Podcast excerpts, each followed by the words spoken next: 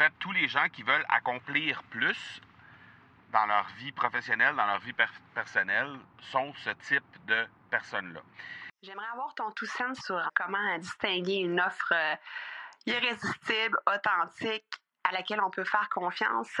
Sur ton plus grand défi encore à ce jour dans le podcasting. J'aimerais avoir ton tout sens sur la spiritualité.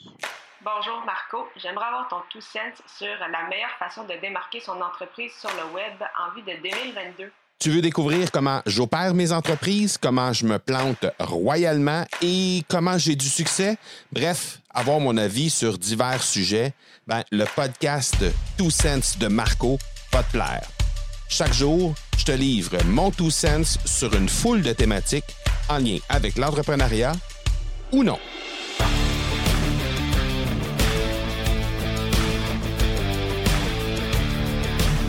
Es-tu du genre à écouter un épisode de podcast, regarder une vidéo, lire un courriel et euh, soudainement vouloir te lancer dans la toute nouvelle chose très très hot qui est là présentement et que quelqu'un te propose d'essayer? Est-ce que tu es souvent très, très, très excité par ces nouvelles choses qui viennent tout juste d'être lancées et euh, la fameuse stratégie nouvelle qui te permettra de faire ci ou ça deux fois plus vite, deux fois plus grand, deux fois plus important, euh, en deux fois moins de temps? si oui, ben t'es pas différent de plein de gens, hein? T'es pas différent en fait de la très grande majorité des gens.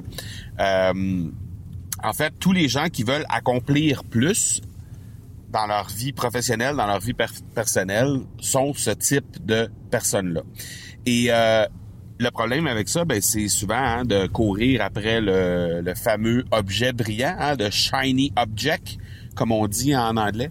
Euh, et euh, ben le problème avec ça, ben c'est de manquer de focus, manquer de clarté et toujours être après essayer de nouvelles choses.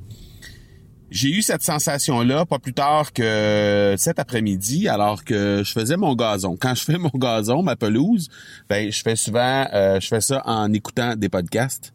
Et euh, ben j'ai écouté un podcast de, un épisode de podcast de Gary Vaynerchuk.